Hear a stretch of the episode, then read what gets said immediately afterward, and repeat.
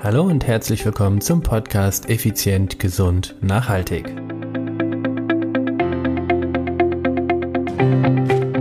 Jetzt erfährst du die drei typischen Fehler von Führungskräften in Bezug auf Wachstum.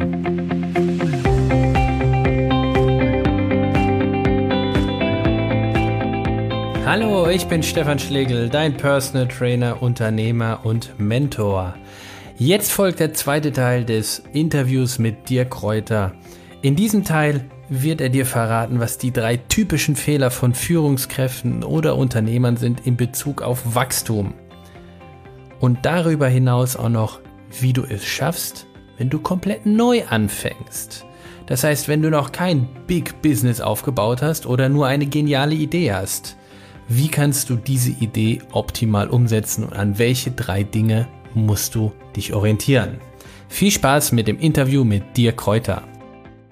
Im Verkauf ist das ganze Thema Talent eine Lüge. Das mhm. ist einfach eine, das ist oft eine Schutzbehauptung, dass die Durchschnittlichen sagen, ja, der ist so gut, weil der ist auch ein Talent. Das ist die Schutzbehauptung, warum sie selber nicht so gut sind wie der andere. Mhm. Mhm. Ich bin der Meinung, Fleiß schlägt Talent, ganz klar. Weil ja, das, das ja. Und das, das hast du ja aus meiner Sicht gerade bestätigt. Erst recht in diesem Bereich.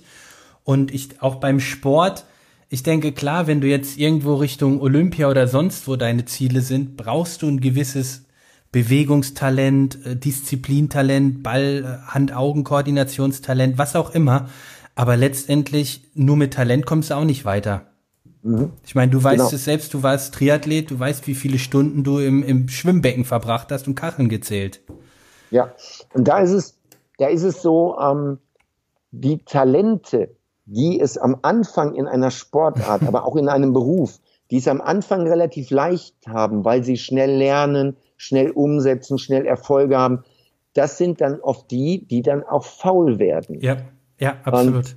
Du, du, siehst das oft, also bei, bei den Kindern und bei den Jugendlichen gibt es, ich habe früher mit den Schwimmern trainiert als Triathlet und ähm, da bin ich als, als 23-Jähriger bin ich auf die Bahn gesteckt worden mit den 13-jährigen Mädchen. Mhm. Die hatten mein Leistungsniveau beim Kraulschwimmen. Das ja. ist unglaublich. So.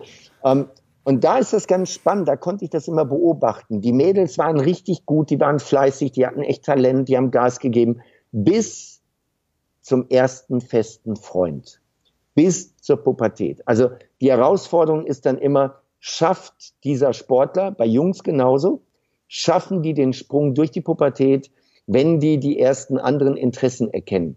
Ja. Und da endet das Talent in der Regel.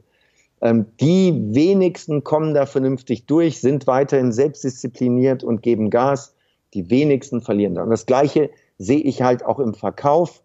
Die, die es am Anfang leicht haben, sind nicht die, die dauerhaft auch immer oben bleiben.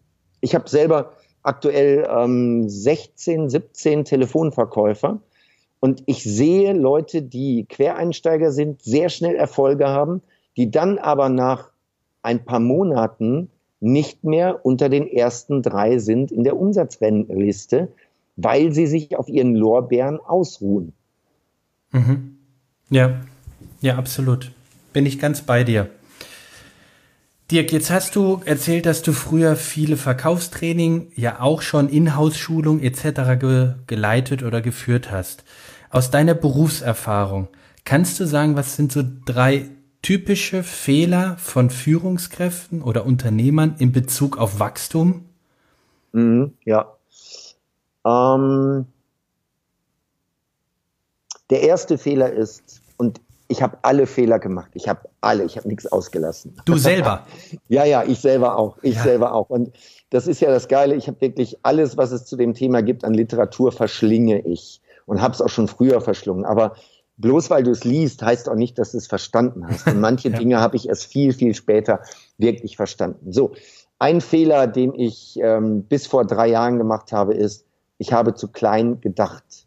Ich habe zu klein gedacht. Wenn du, wenn du, wenn du zwei Millionen Umsatz machst, und so, so war das vor drei Jahren, wenn du zwei Millionen Umsatz machst und du planst dann du möchtest zweieinhalb Millionen Umsatz machen im nächsten Jahr, mhm. dann werden andere, andere Denkprozesse, andere Mechanismen aktiviert, als wenn du sagst, ich möchte nächstes Jahr 10 Millionen machen. Das ist ein Sprung, den musst du erstmal in den Kopf reinkriegen. Ich habe jetzt, ich habe eine Zeitung in die Finger bekommen vor zwei Wochen am Flughafen, Sonderausgabe von, von dem Magazin Forbes, Billionaires. Mhm. Alle 2200 Milliardäre, Dollar-Milliardäre auf diesem Planeten wurden dort vorgestellt und wie sie ihr Business gemacht haben, wie sie ihr Geld verdient haben, wie viel Geld sie haben und so weiter. Und ich habe daraus eine Podcast-Folge gemacht und eine YouTube-Folge und dann sagte jemand, Dirk, wann stehst du denn auf dieser Liste? Und da habe ich gesagt, ich stehe da nicht drauf. Also dafür fange ich jetzt zu spät an und das ist auch nicht mein Ziel, Milliardär zu werden und so weiter. Und in dem Moment, wo ich das sage, denke ich, was ist das für ein limitierender Glaubenssatz? Was für ein Scheiß denkst du da gerade, Mensch? Und dann habe ich die nächsten Tage darüber nachgedacht, wenn ich so unterwegs war, im Auto gesessen habe und in Ruhe überlegen konnte, habe ich überlegt, was müsste ich tun, um Milliardär zu werden? Also erstmal die Nummer mit, ja, du bist schon 50, das ist zu spät, das gilt ja nicht. Ray Kroc, der McDonalds groß gemacht hat, hat den Laden auch erst übernommen, als er 51 war. Mhm. Und ist als Milliardär abgetreten. Also das ist eine Ausrede mit dem Alter.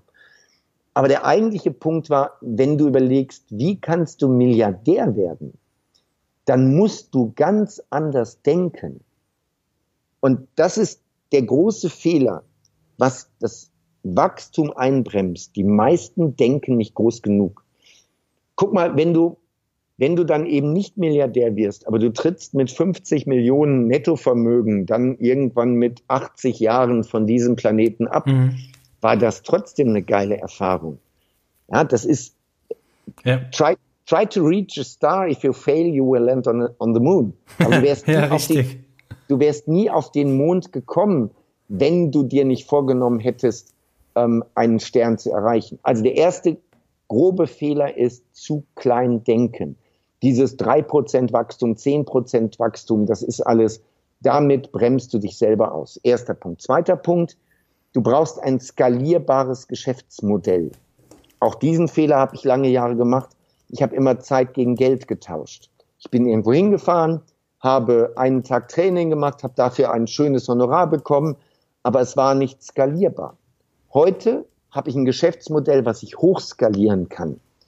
Was weiß ich, McDonald's skaliert hoch über noch mehr Franchise-Partner, mhm. noch mehr McDonald's-Filialen, so wie Starbucks ja auch macht. Das ist ein skalierbares Geschäftsmodell. Oder wird, schafft es beim Vertrieb von Schrauben, indem sie hingehen und sie sagen, wir setzen einfach mehr, mehr, mehr, mehr, mehr Verkäufer ein. Das ist skalierbar über die Anzahl der Verkäufer. Und bei mir ist eben die Skalierbarkeit darüber, dass ich Online-Produkte jetzt habe, also zum Beispiel digitale Weiterbildungskurse, Online-Kurse. Mhm. Und da ist es egal, wie viele sich das angucken. Das wird einmal produziert und anschließend so oft wie möglich verkauft. Oder die Anzahl der Teilnehmer in meinen Seminaren. Mhm. Früher hatte ich im Kopf ein Seminar, dann sitzen zwölf Leute drin. Oder auch mal 20, aber das ist das Ende der Gefühle. Heute habe ich Seminare, da sitzen, also bei den kleinen Seminaren sitzen 300 bis 500, bei den großen sitzen bis zu 10.000. Ähm, mhm. und es funktioniert und die Teilnehmer sind begeistert. Also zweiter Punkt, es ist nicht skalierbar. Und der dritte Punkt, ähm, nennt sich Picking Right. Das kommt so ein bisschen aus der Sozialakquise. Ob eine Ehe gut funktioniert, eine Partnerschaft gut funktioniert, ist 90 Prozent, hast du den richtigen Partner gewählt, die richtige Partnerin. Und die letzten 10 Prozent für den Erfolg einer Partnerschaft ist nachher die Kommunikation und wie gehen die beiden miteinander um. Aber erstmal geht es darum, den richtigen Partner auszuwählen. Und das Gleiche gilt im Vertrieb. Das gleiche gilt bei Unternehmern. Führung ist sehr einfach. Ich führe ja mein Team auch auf Distanz. Da sind 8000 Kilometer zwischen und viel Wasser. Und warum funktioniert es? Warum kann ich die auf Distanz führen? Weil ich die richtigen Menschen ausgesucht habe. Und es hat Jahre gedauert, Jahrzehnte gedauert, bis dass ich wirklich für mich einen Weg gefunden habe, wie ich die richtigen Menschen auswähle. Und da gibt es so unglaublich viele Fallen, in die du reintappen kannst. Also eine Falle ist zum Beispiel die Ähnlichkeitsfalle. Ja. Stefan, du würdest dich bei mir vorstellen als Verkäufer und wir kommen auf das Thema Triathlon und reden über Ironman und, und so weiter. Und wir haben ein Thema gefunden, wo wir uns total gut verstehen und Gemeinsamkeiten machen sympathisch. Und ich stelle dich nachher ein, weil ich sage, der Stefan, der ist so ein geiler Typ, mit dem will ich arbeiten. Und dann stellt sich später heraus, dass du gar keine Lust hast aufs Verkaufen, dass du möglichst schnell viel Geld verdienen wolltest, aber nichts dafür tun wolltest, was auch immer. Und dann habe ich einen Fehler gemacht. Ich habe jemanden eingestellt, der mir sympathisch ist, aber nicht jemanden eingestellt, der genau auf die Position passt, die ich zu besetzen habe. Ja. Das sind die drei größten Wachstumsfehler. Die stellen die falschen Leute ein oder trauen sich nicht, mehr Leute einzustellen. Das ist auch so ein Ding. Dieses Small is beautiful. Das ist der Unsinn vor dem Herrn. Ich habe das so lange auch selber gemacht. Nee, zwölf Leute ist gut. Wenn ich über 50 habe, dann kenne ich die alle nicht mehr persönlich. Ach, das ist dann so un, da ist so viel Unruhe. Ja.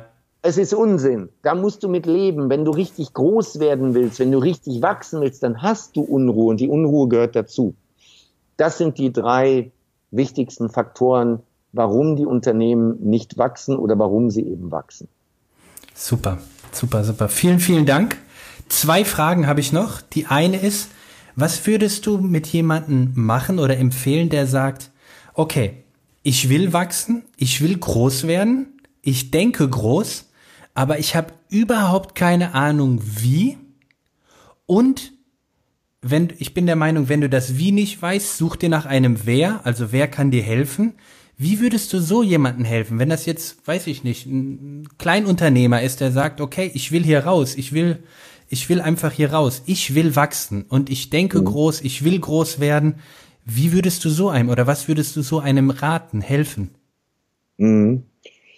Ähm, ich möchte erst noch ein Bild mit dir teilen, nämlich das Bild einer Fliege. Eine Fliege, die bei uns vielleicht jetzt im Wohnzimmer ist und ähm, die ist irgendwie durch so ein, das Fenster ist vielleicht gekippt, sie ist oben durch diesen Spalt irgendwie reingekommen. Und jetzt hat sie festgestellt, irgendwie im Wohnzimmer ist es scheiße, da will sie nicht bleiben, hier wird sie wohl verhungern. Und jetzt will sie raus. Und sie weiß, da wo Licht ist, da kommt sie raus. Und jetzt fliegt sie immer wieder gegen diese Scheibe. Immer wieder. Patsch, patsch, patsch, patsch, patsch. So, und jetzt gibt es natürlich Leute, die kommen und sagen, pass mal auf, Fliege, du musst es richtig wollen. Du musst es richtig wollen. Naja. Und die sagen, pass mal auf, Fliege, du musst mal mehr Anlauf nehmen und du musst äh, motivierter sein und du musst Ziele in deinem Leben haben und so weiter.